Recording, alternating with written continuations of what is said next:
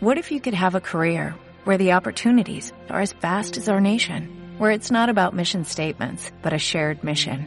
At U.S. Customs and Border Protection, we go beyond to protect more than borders, from ship to shore, air to ground, cities to local communities. CBP agents and officers are keeping people safe. Join U.S. Customs and Border Protection and go beyond for something far greater than yourself. Learn more at cbp.gov/careers.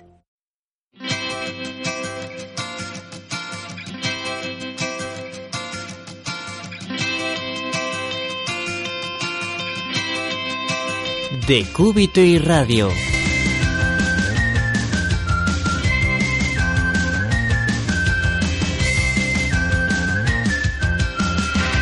Con Noelia Gil. Hoy empezamos una nueva aventura, la de la radio. Un camino que igual algunos sienten un poco lejano, salvo para escuchar música o como compañía durante el trayecto hasta el trabajo. Hoy comenzamos un sueño, una nueva forma de atrapar conocimientos, de aprender y de divertirse junto a profesionales de la salud que buscan de la mejor forma posible llegar al mismo tiempo tanto a la España profunda, harta del trabajo agotador, como al mundo cosmopolita, con su estrés y ansiedades. Hoy es el día en el que intentaremos hacer posible la difusión de conocimientos médicos y saludables. A nuestra forma, esperando que os guste y os atrape un poquito, sin tapujos y con la mayor sinceridad posible. Desde nuestro programa, os vamos a ayudar a comprender mejor la actualidad médica a todos los niveles. A ti, amante del conocimiento, te queremos explicar por qué debes acercarte a un sanitario especializado para tratar tus patologías, además de enseñarte de manera simple conceptos sobre medicina, ciencia y salud. A ti, estudiante, te damos las bases para sentar todo lo que estás aprendiendo solventar tus dudas y apoyarte en tu pronta entrada al mundo laboral. A ti, especialista. Esta radio te informará sobre nuevas técnicas que se encuentran a disposición de tus pacientes, que nos ayudarán a comprender mejor la pluridisciplinariedad de nuestros tratamientos. Y todo esto lo haremos también con la ayuda de nuestros tertulianos. Javier Barona, que nos traerá los últimos avances en salud y en forma de vida. Rodrigo Pérez, creador de este programa, que tenderá la mano a la actualidad médica. Rodrigo Castillejos, que nos enseñará a comprender mejor ciertas patologías. Y una servidora, Noelia Gil, presentadora y fisioterapeuta, al igual que mis compañeros, con ganas de desvelaros de manera objetiva la rehabilitación en nuestro pequeño mundo.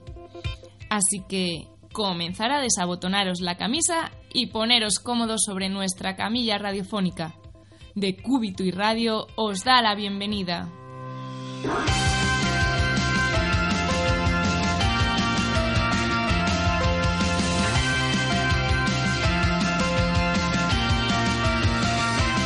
En nuestra tertulia de hoy descifraremos el vértigo cervical, nos informaremos sobre qué es la PNI clínica y debatiremos algunos temas de actualidad médica. Además, hablaremos con nuestro jurista particular para que nos explique lo que es la vida desde un punto de vista legislativo. Gracias por acompañarnos. El tratamiento va a comenzar.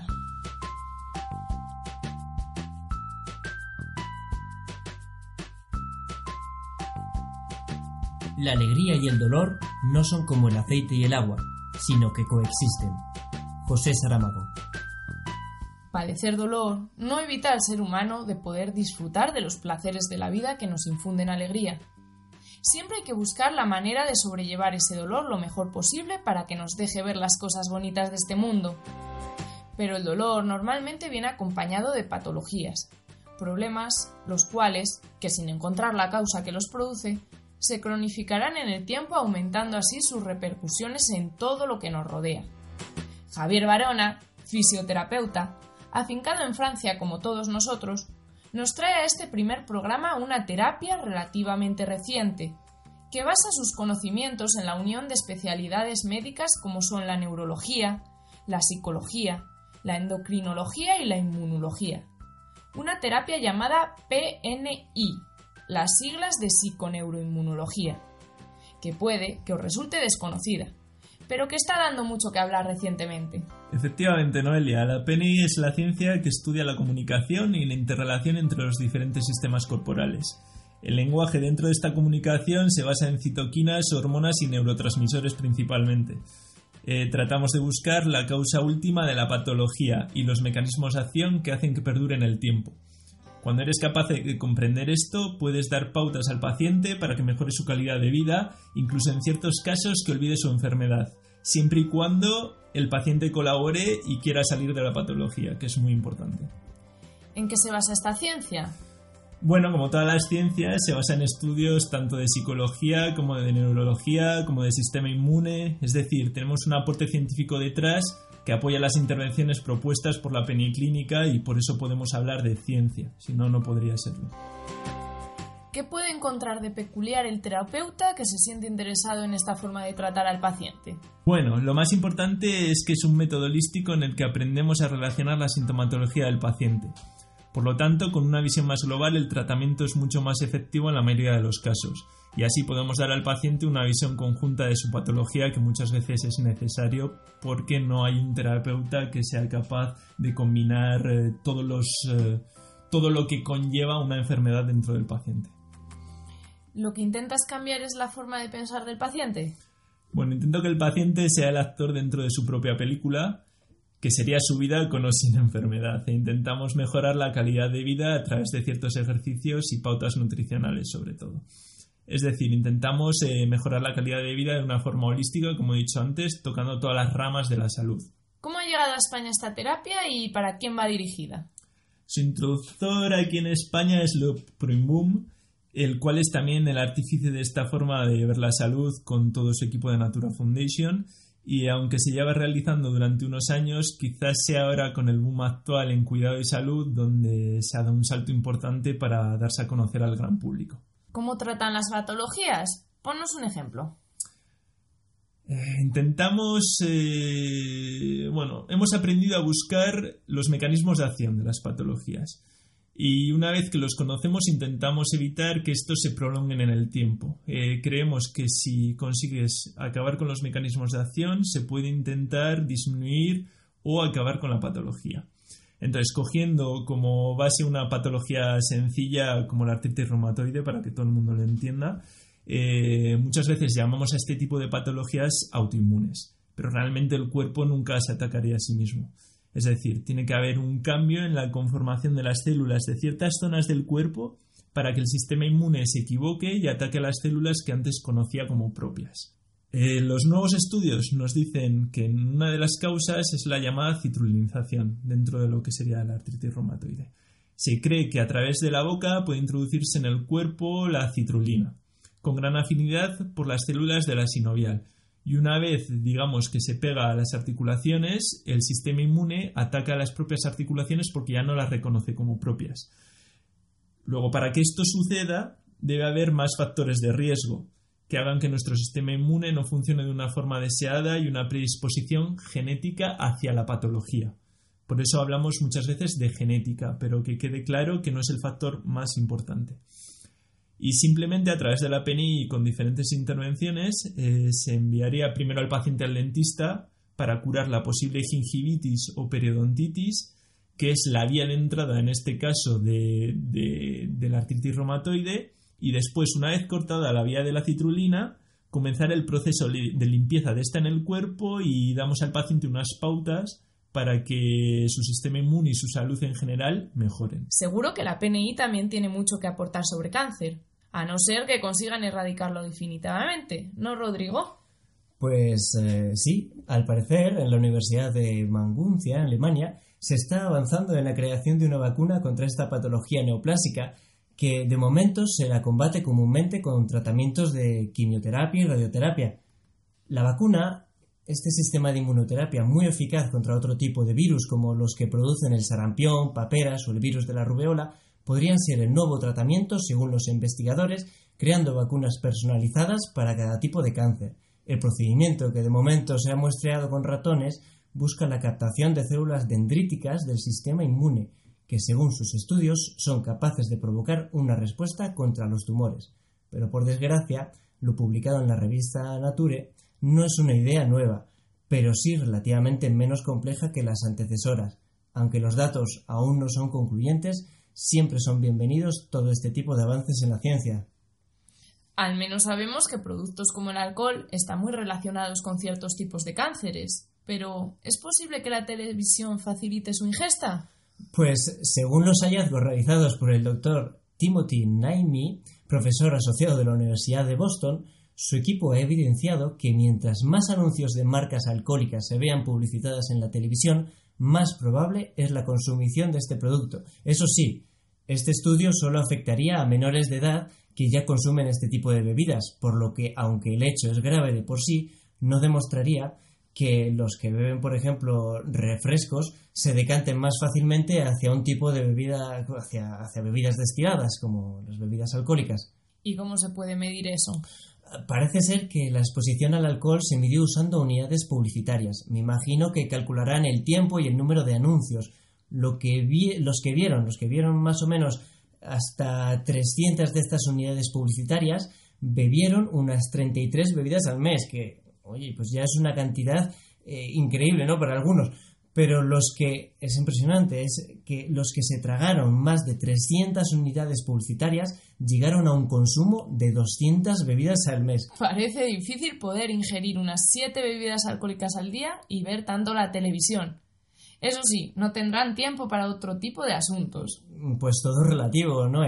Lo digo porque George Richardson, profesor de la Universidad de Cincinnati, se ha planteado el reto de comprender por qué consumimos sustancias tóxicas si conocemos que el riesgo de sufrir daños en nuestra salud es tan alto. Y aunque podemos desvelar que no hay ninguna relación de causa y efecto, no, no tengáis miedo, el investigador se sirvió de datos de ciudadanos estadounidenses cruzándolos con, eh, con ecuaciones estructurales para concluir que hay una muy ligera influencia entre el consumo de alcohol y las probabilidades de tener sexo, que se ven disminuido en consumidores de marihuana. Así que los que consumen marihuana mm, posiblemente tengan menos sexo que, que los que no lo consumen. Entre otras cosas, también han observado que la gente que tiene tendencia a mantener relaciones sexuales con más parejas tiene más tendencia a tomar drogas. ¿O al revés? Bueno, pues al revés. Lo dejamos ahí. Estos rasgos humanos tan impropios tienen varias hipótesis. Saco a relucir dos dos de ellas, para que un día Javi, Javier, nos las pueda explicar un poco mejor. La primera está basada en, estudios con macacos. Los individuos de esta especie con niveles más bajos de serotonina son más impulsivos, abandonan el grupo antes y mueren de forma más temprana que el resto, pero esto no les impide tener un mayor éxito reproductivo cuando son más jóvenes. Esto de la serotonina, Javi, que... Bueno, yo creo que estará relacionado más que con serotonina más baja, con una dopamina más alta. Y al final pasa como en el ser humano. Eh, la gente con una cantidad de dopamina mayor... Eh, lo que tiene es que es mucho más impulsiva, eh, tiene tendencia a tener más relaciones sexuales, eh, pero también choca, son más religiosos, eh, tienen tendencia a beber más alcohol, a tomar más ah. drogas. Es decir, somos animales como los macacos y el estudio probablemente vaya por ahí. Eh, y la otra, la otra, la otra propone que soportar un consumo excesivo de alcohol puede ser una selección que favorece la impulsividad y la agresividad, útil en nuestros antepasados para competir por recursos y territorios. Eso casi lo entendemos. Su próximo estudio también va encaminado a tumbar un mito, ya que apunta que aunque a veces se pueda tener la sensación de que beber nos sirve para tener más amigos, es probable que no sea así. Pues los que estáis a tiempo de dejarlo, aprender a divertiros de otras formas, más amor y menos alcohol. De Cúbito y Radio. Divulgación saludable, ciencia y buen humor.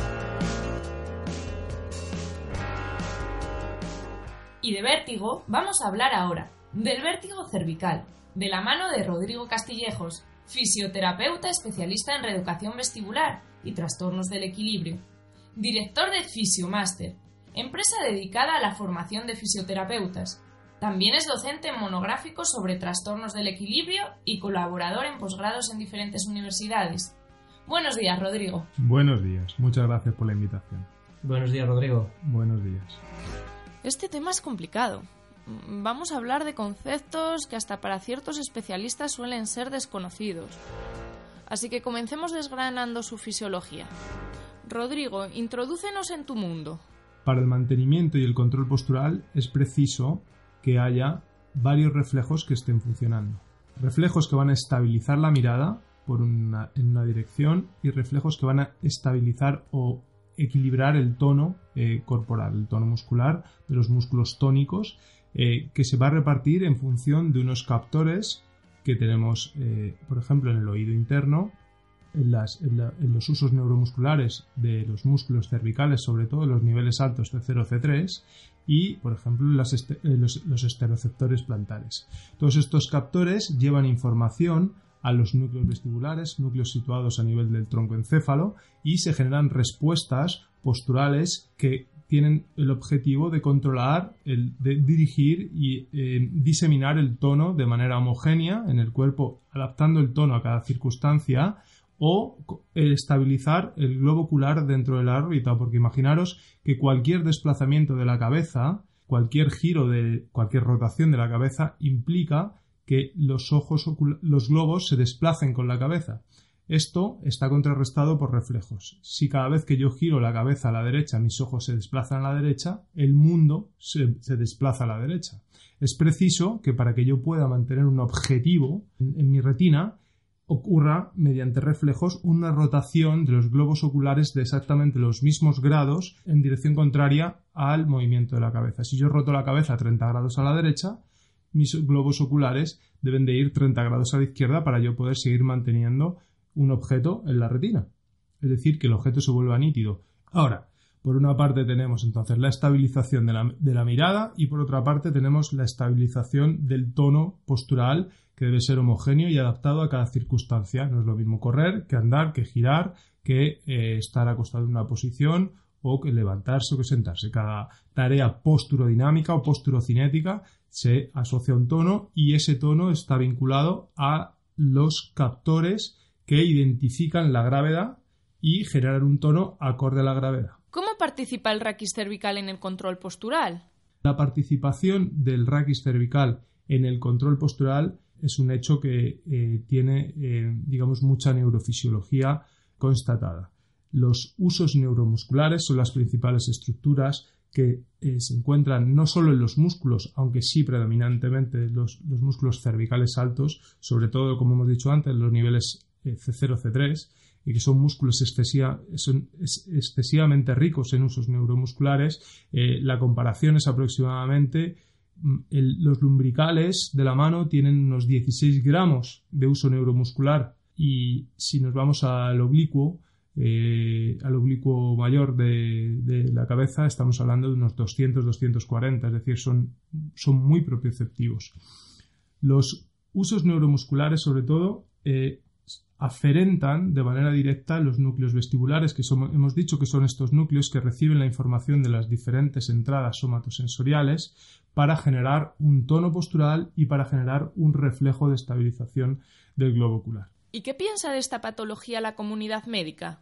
Desde la otoneurología, que es la ciencia que estudia los trastornos de la equilibración, hasta hace poco, incluso hoy en día, muchos expertos defienden que el vértigo cervical como entidad no existe. El vértigo cervical queda como diagnóstico de exclusión siempre y cuando se hayan eliminado diagnósticos que tengan que ver con la función vestibular, una función vestibular que puede estar alterada, es decir, requerimos para poder poner un diagnóstico de vértigo cervical que el vestíbulo esté intacto, es decir, que haya una valoración previa vestibular y por otro lado se requiere también que haya una valoración neurológica completa, es decir, que quedaba y queda cada vez, cada vez menos, afortunadamente, con un diagnóstico de exclusión. ¿Cómo definiríamos el vértigo? Dentro de ese diagnóstico de exclusión, el vértigo, eh, propiamente dicho, se define como una ilusión rotatoria de movimiento. Bien es cierto que los, las, aferentes cervicales son capaces de generar lo que se conoce como el reflejo cervicocular, que es un reflejo en el cual, como decíamos, podemos estabilizar el globo ocular mediante la información que viene de los aferentes. Y genera movimientos sacádicos en los ojos. De tal manera que antes defendíamos que el reflejo vestibulocular o la alteración del reflejo vestibulocular, es decir, la alteración vestibular genera nistagmo y por lo tanto un vértigo, eso es un vértigo en el concepto clásico, y el sistema eh, propioceptivo cervical no era capaz o no es capaz de generar el nistagmo. Por lo tanto, esa ilusión rotatoria de movimiento, que es el vértigo, no podría estar generada por las, cervicales. De tal manera que hay autores que han propuesto la entidad de pseudo-vértigo cervical. Porque es cierto que los pacientes que describen trastornos de la equilibración vinculados a dolor cervical de origen traumático, por ejemplo, asociados a Plus, muchos de estos, muchos de estos pacientes eh, no describen sensaciones rotatorias, sino que describen sensaciones pseudobriosas. Bien, y a nivel nervioso, ¿qué debemos tener en cuenta? Las relaciones de inervación de los aferentes cervicales, no exclusivamente los músculos mediante los usos neuromusculares, sino los, discos, las cápsulas, ligamentos amarillos, con todas las estructuras que gestionan o que tienen que ver con parte del control postural, es múltiple. Eh, no solo se hace en este sentido, sino que también en un sentido eh, somatosensorial ocurre. Hay una relación eh, de inervación con respecto al nervio trigémino donde los aferentes cervicales inervan directamente el núcleo trigeminal, generando lo que se conoce como la convergencia trigémino-cérvico-vagal. ¿Cómo definirías entonces el pseudovértigo cervical? Bien, el pseudovértigo cervical es una sensación de, de pseudoebriedad, una sensación de flotación vinculada a dolor en el raquis cervical, ya sea de origen idiopático o traumático, que debe de aumentar con los movimientos raquídeos. El dolor a día de hoy debe estar obligatoriamente vinculado a las sensaciones de flotación del paciente. Si no hay dolor cervical, la entidad pseudovértigo cervical carece de sentido. Los pacientes que mejoran su pseudovértigo cervical eh, mejoran eh, a nivel del dolor y a nivel propioceptivo. De hecho, muchos de los test eh, van dirigidos a evaluar la capacidad propioceptiva cervical. Entonces, en el abordaje del paciente, ¿qué tratarías primero? ¿El dolor, la propiocepción, los dos conjuntamente? El, abordaje del paciente es imperativo que sea de, manera conjunta el tratamiento del dolor y el tratamiento de la disfunción propioceptiva. Lo que debe ser es un abordaje organizado con respecto a ciertos test. Tenemos una batería de test clínicos una vez que hemos descartado patología vestibular y patología central que, que nos pueden indicar que el raquis cervical o los aferentes del raquis cervical están funcionando de manera, de manera errónea eh, a nivel propioceptivo, como por ejemplo lo que se conoce como el test de cinestesia cervicocefálica, bien que este test no es excesivamente este, específico de propiocepción, ya que pacientes con trastornos vestibulares dan eh, positivos, eh, o sea, dan falsos positivos en este test. ¿Y en qué consiste este test? El test consiste en colocar encima, encima de la cabeza del paciente un láser y se le pone delante una diana calibrada. El paciente se encuentra sentado a 90 centímetros de la diana. Esta diana tiene unas dimensiones, es una diana validada y lo que se le pide al paciente es que primero con los ojos abiertos produzca una rotación de aproximadamente 30 grados en una dirección, que puede ser a la derecha, y que vuelva a la diana y después se le, dice que realice el, mismo movimiento con los ojos cerrados. Nosotros vamos a ver si el paciente, puesto que vemos el puntero láser apuntando a la diana, si el paciente es capaz de reproducir el mismo movimiento que acaba de realizar. Es decir, si el paciente queda dentro de la diana una vez que realiza el movimiento con los ojos cerrados. De manera a que en la diana, en función, contra más cerca del centro de la diana más número de pacientes, de sujetos asintomáticos lo han conseguido y contra más lejos nos movemos más en patología, aunque no es un test muy específico. Hay otros test como el test eh, de Conros o en inglés lo conocen como el, Swinging Test with Fixed Head, que consiste en la manifestación, hacer manifestarse el reflejo cervicular, generando una torsión cervical en el paciente. Un movimiento de torsión cervical es un movimiento en el cual yo estabilizo el raquis cervical de mi paciente y voy a generar una torsión por debajo del raquis cervical. La cabeza del paciente está estable, le siento en una silla que me permita rotarle a la derecha y a la izquierda y genero una rotación del tronco del paciente con respecto al raquis cervical. De esta manera, yo no tengo movimiento de los aferentes vestibulares, sí los tengo de los aferentes cervicales. Mientras hago esto, coloco unas gafas de videonistagmoscopia, que son unas gafas que graban en infrarrojo los ojos de mi paciente y veo si aparecen sacadas o nistagmos. En función de esto, en general el reflejo cervicocular en el humano es un reflejo que está, está abolido, está, tiene una ganancia, lo que se conoce como una ganancia muy baja.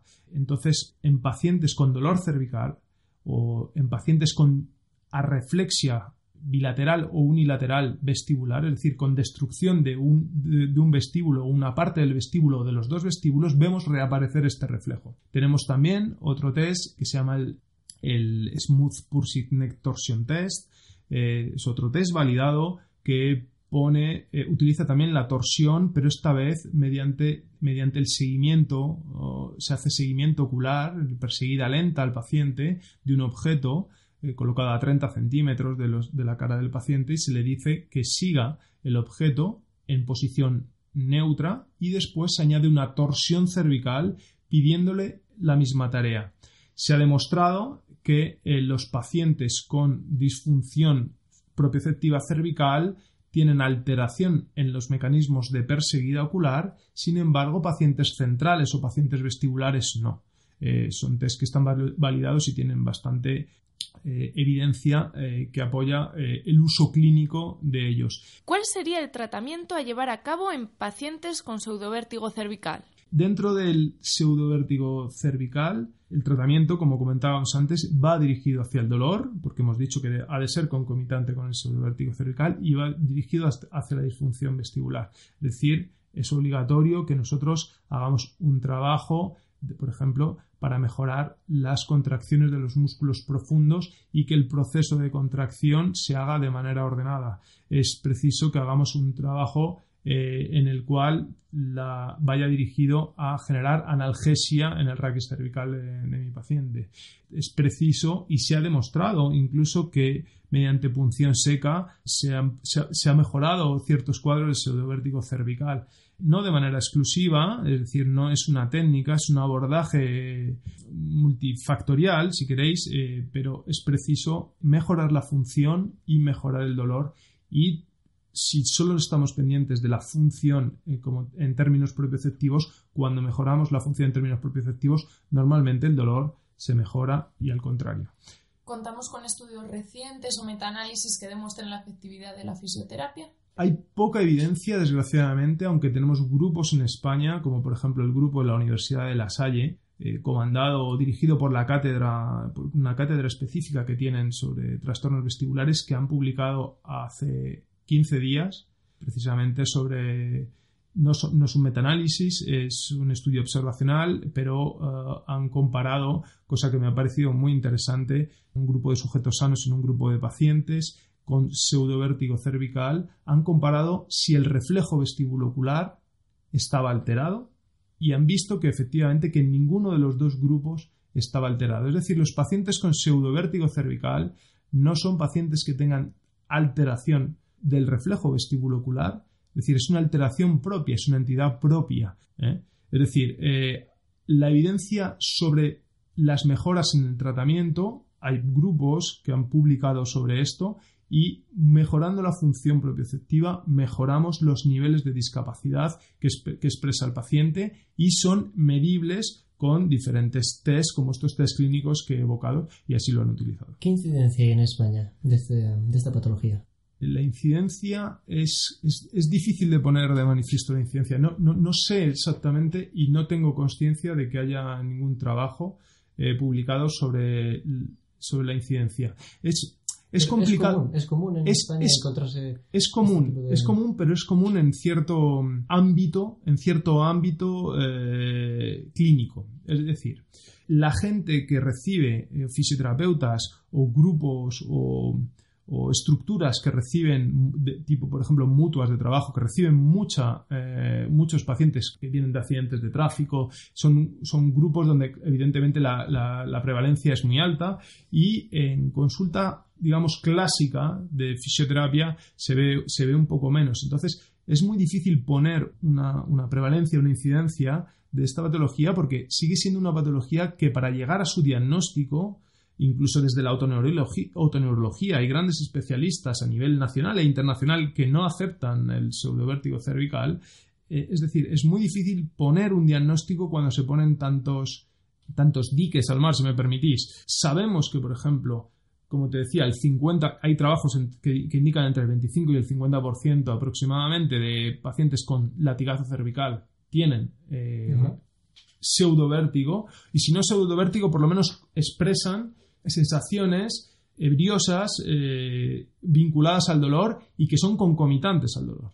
Y luego hay una cosa que en fisioterapia recibimos, por lo menos yo soy clínico y en, mi consulta lo hago así, aunque mi consulta está bastante especializada en los trastornos del equilibrio y particularmente los trastornos vestibulares, eh, muchas veces en consulta recibimos a pacientes que nos cuentan una, una historia de dolor cervical y al mismo tiempo eh, son pacientes, por ejemplo, que son reticentes a acostarse en una camilla, a ponerse, a ponerse en un decúbito. Eh, son pacientes eh, que duermen con varias almohadas, son pacientes que suelen venir con una, rigidez cervical que se pone de manifiesto cuando uno le pide que rote la cabeza a la derecha o a la izquierda o simplemente que, que, mire por la ventana. El paciente es incapaz, se mueve en bloque. Este tipo de pacientes en muchas ocasiones no estos pacientes vienen también con dolor cervical y en muchas ocasiones no es un dolor cervical el que esté generando esas sensaciones pseudobriosas, sino el sistema va en, dirección contraria. Me explico.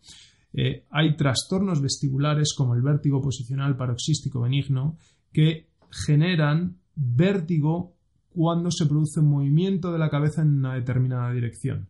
Este movimiento de la cabeza en determinada dirección, el paciente rápidamente aprende que si estabiliza su, raquis cervical y limita los rangos de movimiento, produce menos crisis que antes. Total, encontramos un paciente que cada vez se mueve menos, con un, un raquis cervical más rígido, que acude a consulta para consultar sobre dolor cervical, pero tiene un cuadro previo de vértigo posicional paroxístico benigno que tiene una solución pronta mediante maniobras físicas que tiene una, tasa de resolución pues, de un 70% en una primera maniobra y de un 90% en una segunda.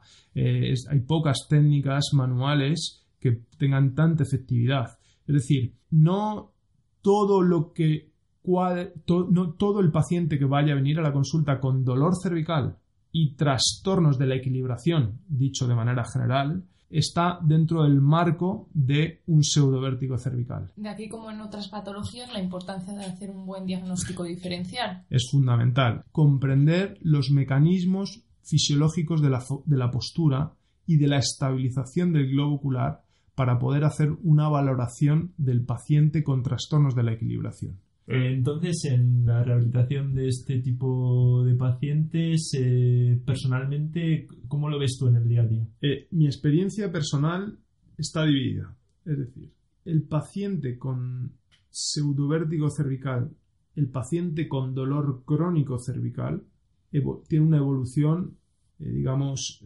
limitada. Bien es cierto que hay pacientes que evolucionan, por lo menos en las sensaciones. Sin embargo, los pacientes que, tienen dolor cervical, dolor cervical adquirido y además el cuadro de pseudovértigo cervical tienen una evolución en general bastante positiva si estamos delante de un cuadro, entre comillas, fresco. Hay trabajos que muestran que una disfunción, esto se ha hecho con disfunciones vestibulares, sostenida en el tiempo, termina generando, digamos, alteraciones en la percepción espacial. Estas alteraciones en la percepción espacial no están vinculadas a el grado de disfunción cervical, sino están, están vinculadas al grado de integración de esa disfunción. Nosotros utilizamos desde la realidad virtual a tratamiento optocinético o diferentes eh, armas terapéuticas que tenemos, pero no es un tratamiento exclusivo del raquis en ciertos pacientes. Bueno, muchas gracias Rodrigo, Javier, por vuestra participación y sobre todo muchas gracias a ti Rodrigo Castillejos, director de Fisiomaster, por tumbarte en nuestra camilla radiofónica. Hasta pronto. Muchas gracias. En su sano juicio.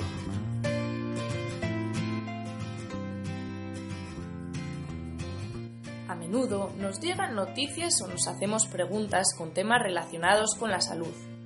Aquí tenemos con nosotros a Gabriel Cabieces, nuestro abogado particular. En su sano juicio, hoy va a definir lo que es la vida desde el punto de vista jurídico. Buenos días, Gabriel. Buenos días, Noé. Bueno, en primer lugar, me gustaría daros las gracias por permitirme participar en este apasionante proyecto. Creo que todas las ideas cuya finalidad precisamente sea la divulgación de conocimiento son fantásticas. Bueno, has dicho que soy abogado y bueno, sí lo soy, pero me gusta decir que soy jurista también, porque el término jurista, para quien no lo sepa, abarca mucho más que el término abogado. El jurista también, además de especialista, es alguien que estudia el derecho.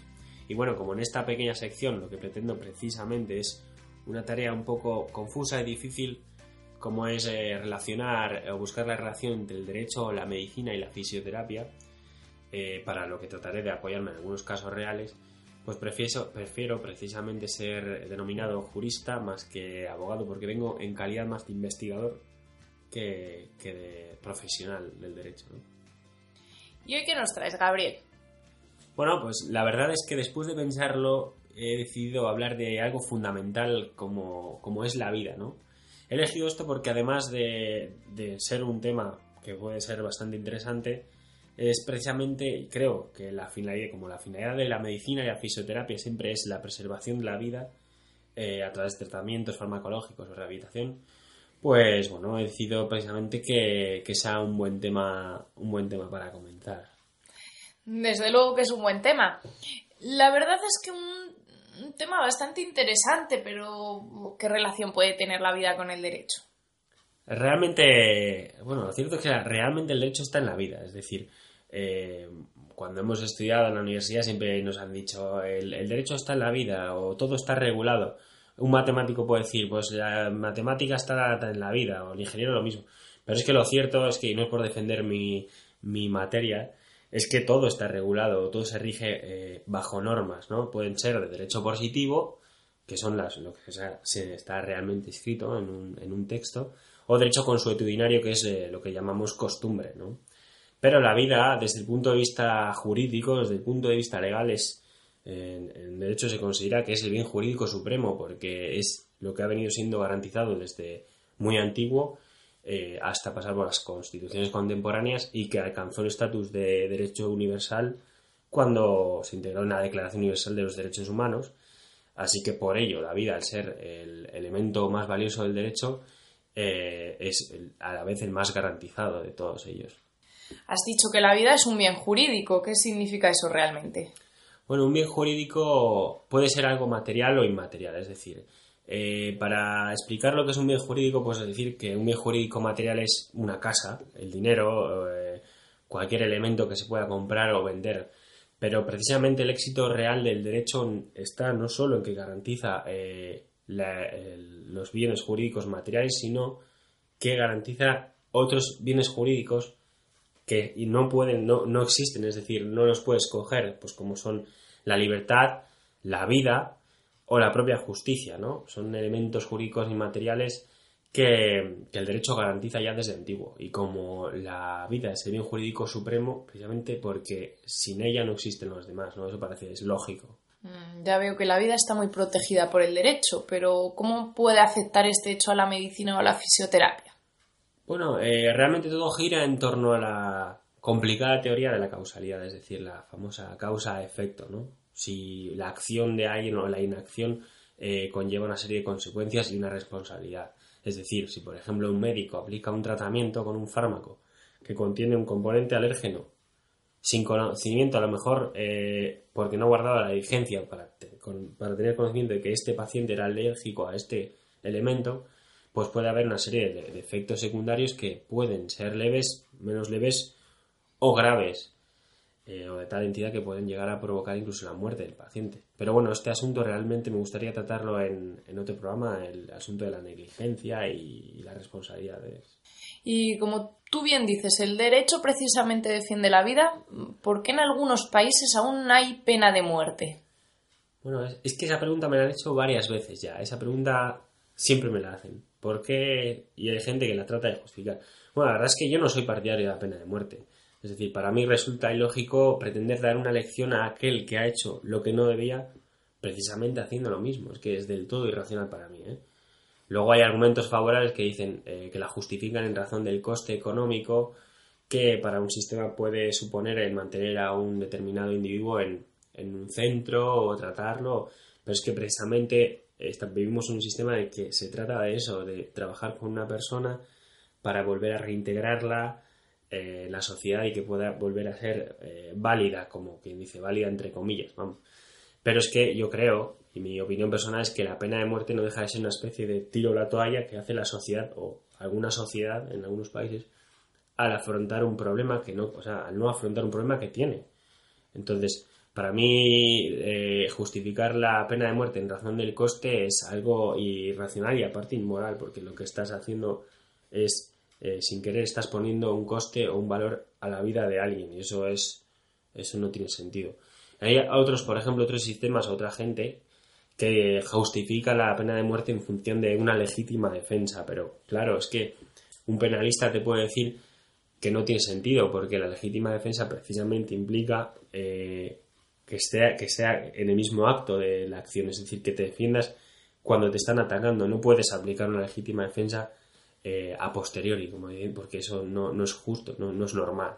No se para mí la pena de muerte es absurdo, es algo absurdo y obsoleto, vamos. Yo tampoco estoy a favor de la pena de muerte, pero es cierto que a veces escuchamos argumentos de personas que igual han salido de la cárcel y han vuelto a matar, o argumentos de personas que, que dicen han matado a mi hija, a mi padre, a mi amigo. A veces nos podemos llegar a poner también en su situación, porque en ese caso no un castigo más severo, igual como. Podemos decir, por ejemplo, poner como ejemplo, y a mí me lo han dicho varias veces, hombre, pero si una persona ha matado a alguien, eh, le meten en la cárcel y luego sale y vuelve a matar, hombre, la reincidencia es un, asunto ya peleagudo, es decir, eh, ¿qué es la reincidencia? Para mí, la, reincidencia puede ser un fracaso del sistema de reinserción, es decir, si un individuo, estamos trabajando con un individuo para precisamente no, que no haga lo que hizo, que le metieran en la cárcel, y lo vuelve a hacer es porque nuestro sistema de educación o reeducación ha fallado.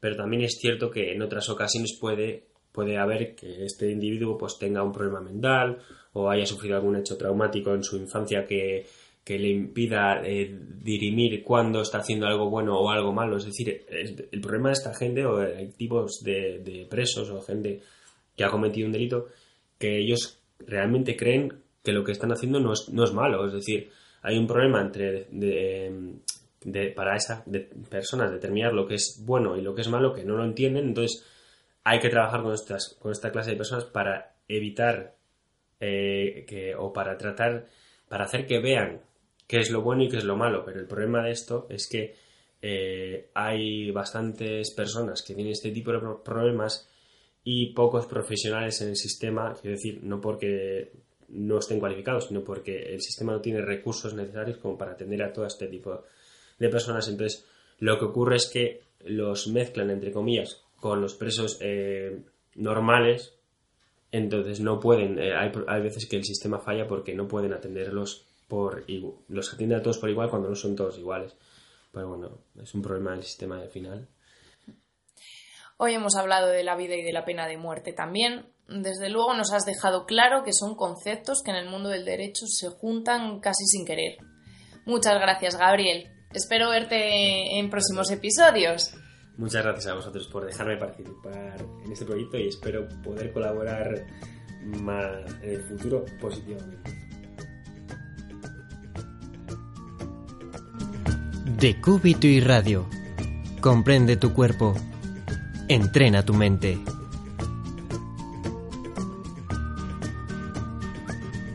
Esperamos que os haya gustado nuestro programa y que nos sigáis escuchando. También que os ayude no solo a aprender un poco, sino a ver este mundo nuestro desde un punto de vista positivo. Para terminar, me gustaría hacerlo con un poema, ya que considero la literatura una fuente importante de conocimiento y de viaje hacia otros mundos y el uno propio. Hoy, un poema de mi autor favorito, Mario Benedetti.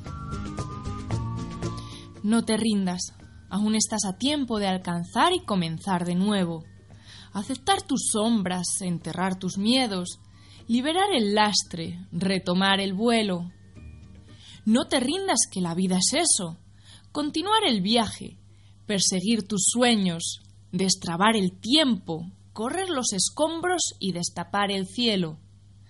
No te rindas, por favor, no cedas, aunque el frío queme, aunque el miedo muerda, aunque el sol se esconde y se calle el viento, aún hay fuego en tu alma, aún hay vida en tus sueños, porque la vida es tuya y tuyo también el deseo, porque lo has querido y porque te quiero.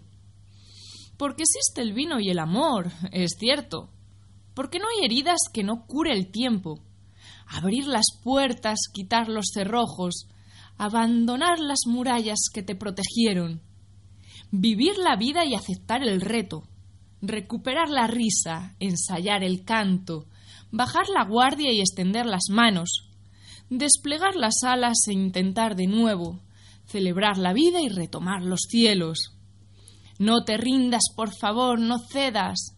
Aunque el frío queme, aunque el miedo muerda, aunque el sol se ponga y se calle el viento, aún hay fuego en tu alma, aún hay vida en tus sueños, porque cada día es un comienzo, porque esta es la hora y el mejor momento, porque no estás solo, porque yo te quiero.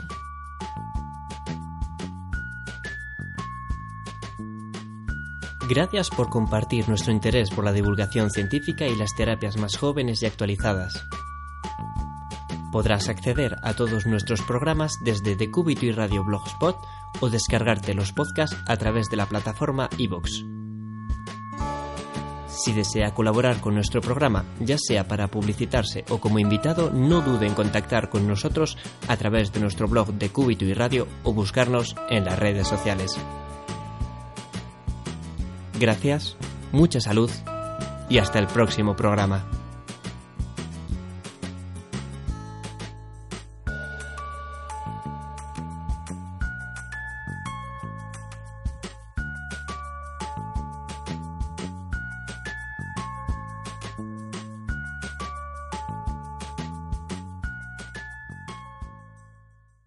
Dale más potencia a tu primavera con The Home Depot. Obtén una potencia similar a la de la gasolina para podar, recortar y soplar con el sistema OnePlus de 18 voltios de Ryobi desde solo 89 dólares.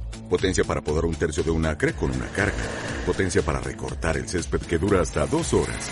Y fuerza de soplado de 110 millas por hora. Todo con una batería intercambiable. Llévate el sistema inalámbrico OnePlus de 18 voltios de Ryobi. Solo en The Home Depot. Haces más. Logras más.